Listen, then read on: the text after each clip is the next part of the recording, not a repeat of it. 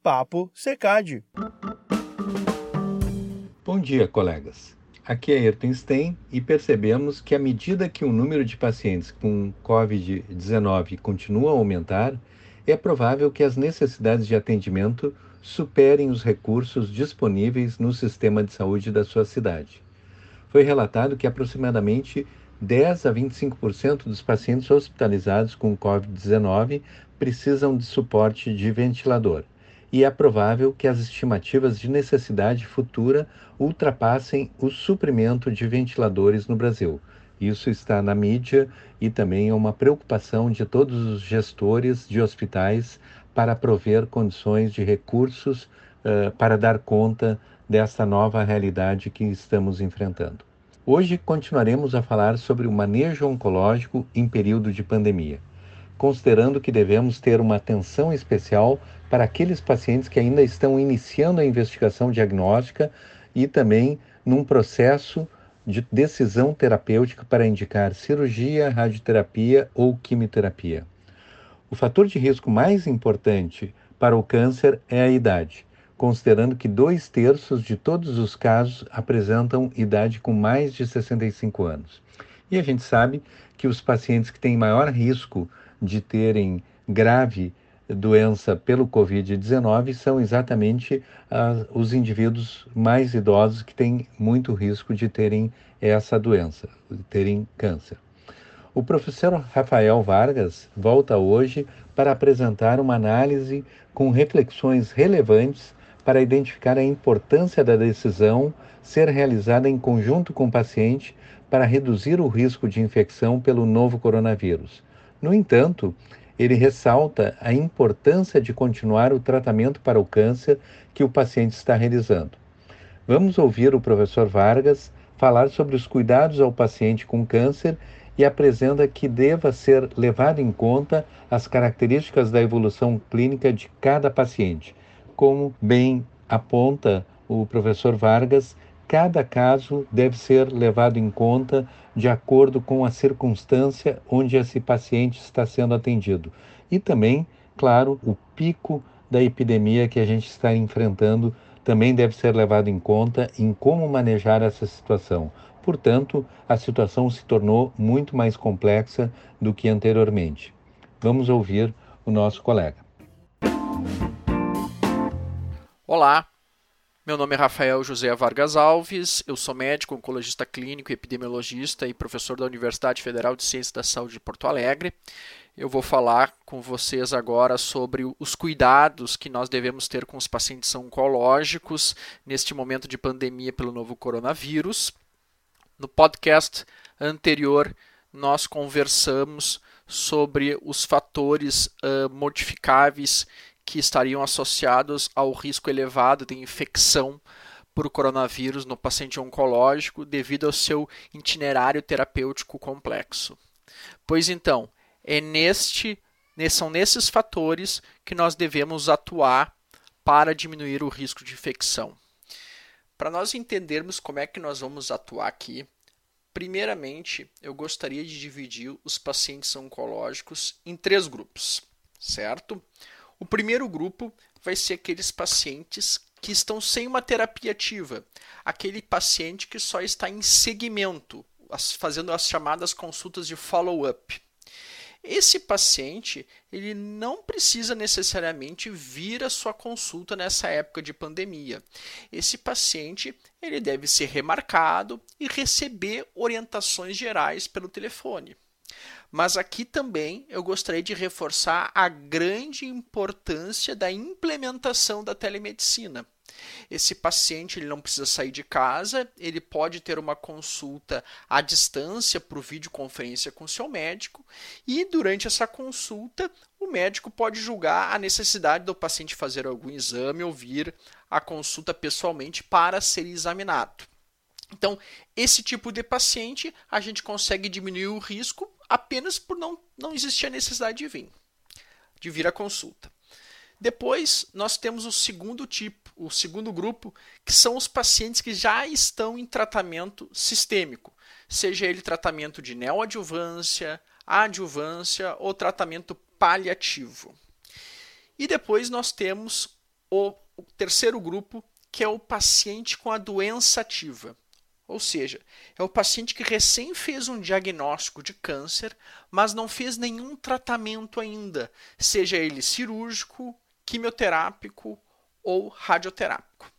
E são nesses dois últimos grupos que necessariamente deverão receber uma atenção especial, porque eles provavelmente vão necessitar fazer exames, vir ao hospital.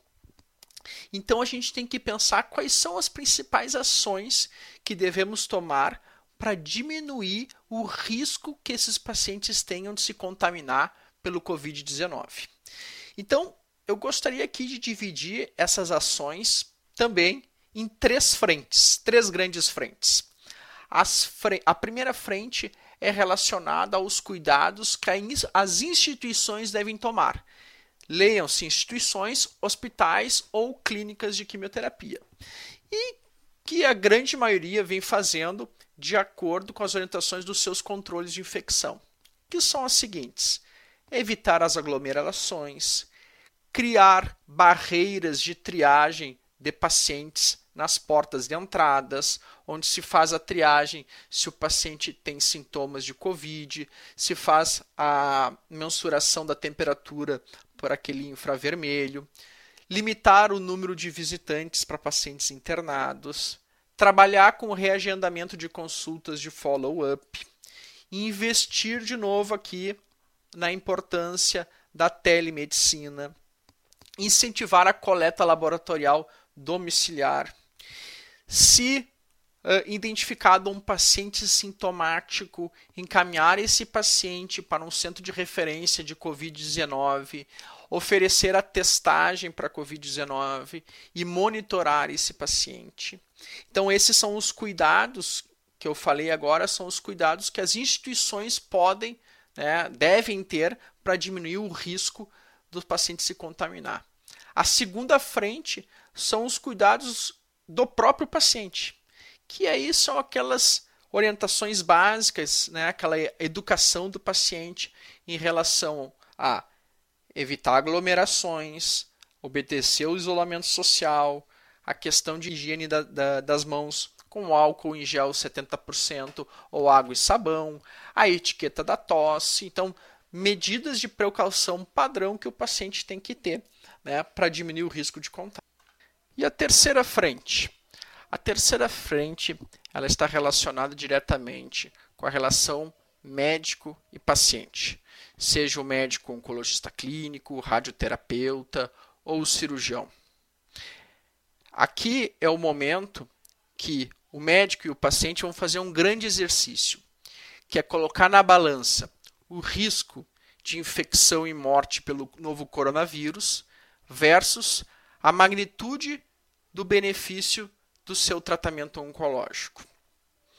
Aqui, o tratamento, aqui que vai ser discutido, na verdade, a individualização do tratamento com vistas a não perder o benefício oncológico, mas reduzir os riscos de infecção. Em primeiro lugar, eu queria reforçar aqui que é a orientação da grande maioria das sociedades de oncologia do Brasil e do mundo, que todo paciente oncológico não deve parar o seu tratamento. Não existe nenhuma recomendação para parar o tratamento oncológico. O que acontece é que os pacientes que estão em tratamento oncológico vão ter que sofrer, podem vir a sofrer algumas individualizações. Essas individualizações estão dentro de recomendações de diversos guidelines mundo afora. Acontece que quando a gente tem esses guidelines que foram produzidos Estados Unidos, Itália, Europa, a extrapolação para um país em desenvolvimento como o Brasil é um pouco temerária. Tá? Então a gente acaba tendo que fazer algumas adaptações. Mas frente a essas uh, adaptações, tá? existem grandes exemplos, eu não vou me aprofundar aqui, mas primeiro é tentar fazer a troca de medicações endovenosa para subcutânea ou via oral.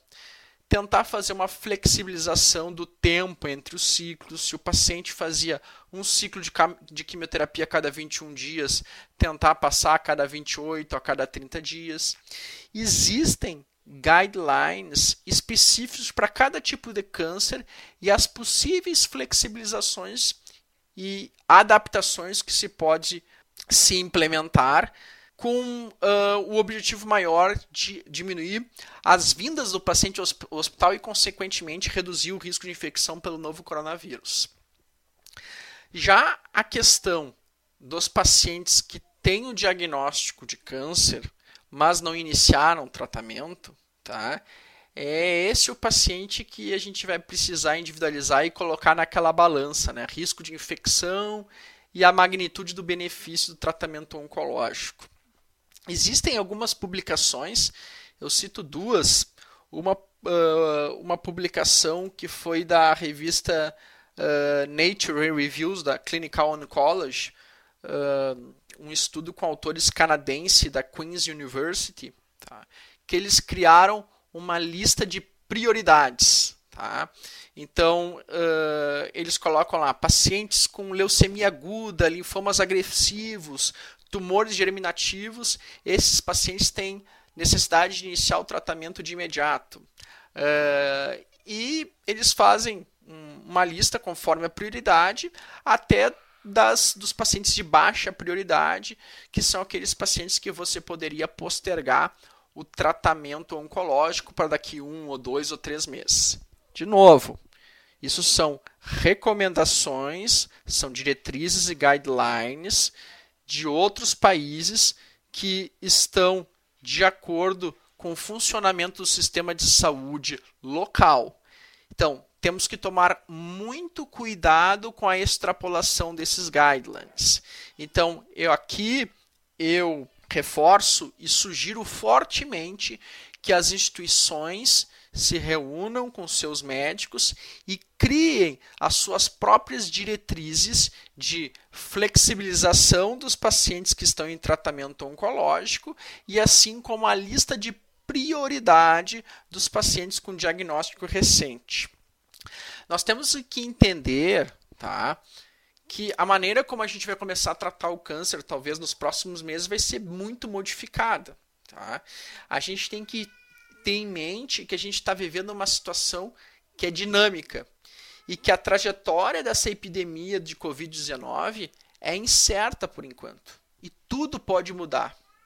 Então, nós temos que pensar dentro dessa incerteza talvez a gente tenha que evitar os planejamentos oncológicos a longo prazo. Ou seja, o planejamento do tratamento oncológico ele deve ser individualizado conforme a curva epidêmica da cidade onde o seu centro se, se localiza. Por exemplo, se o seu centro está numa cidade onde a previsão do pico epidêmico pode ser para final de abril ou meados de maio, uh, a gente tem que se preparar para um possível cenário lá no futuro, onde que deve, deverá existir uma maximização dos benefícios dentro de um potencial cenário de recursos escassos. O que, que isso quer dizer? Que iniciar hoje uma neoadjuvância, por exemplo, de esôfago com quimio-radioterapia, uh, é muito uh, difícil de a gente ter 100% de certeza que daqui 30 e 45 dias a gente vai estar num cenário confortável com viabilidade, inclusive de bloco cirúrgico, de UTI para fazer o pós-operatório, porque dependendo da curva epidêmica e da saturação do serviço de saúde como um todo, poderá existir uma realocação de recursos. Então, aquela UTI que poderia ser para um paciente pós-operatório vai ser realocada para um paciente que está infectado por Covid-19. Então, uh, é importante a gente ter em mente esse cenário, tá? Então, eu tenho um diagnóstico agora de um paciente com câncer de esôfago, o melhor tratamento, sem dúvida, é o tratamento multimodal com quimio e radioterapia e cirurgia. Mas se eu estou numa cidade onde daqui 30, 45 dias possa ocorrer uma saturação dos serviços de saúde com necessidade de relocação de, de recursos de saúde, eu acredito, eu, Rafael, eu acredito que é um pouco arriscado tu iniciar um tratamento uh, neoadjuvante sem ter 100% de certeza que vai existir recursos disponíveis em 30 a 45 dias para fazer o tratamento definitivo com cirurgia, porque requer equipamentos de proteção, EPIs, requer uh, bloco cirúrgico, requer UTI para o pós-operatório. Então a gente tem que ter em mente um pouco essa questão de planejamento do tratamento oncológico e como está se comportando as curvas epidêmicas da sua cidade, do seu estado e de seu país. Bem, gente, era isso que eu queria falar, não quero me estender muito, tá? Queria agradecer mais uma vez ao professor Ayrton e para finalizar, eu gostaria de dizer aqui alguma uma frase que é de um filósofo persa, que se chama Avicena, que é considerado um dos pais da medicina moderna. Uma vez ele escreveu assim: A imaginação é a metade da doença. A tranquilidade é a metade do remédio. E a paciência é o começo da cura.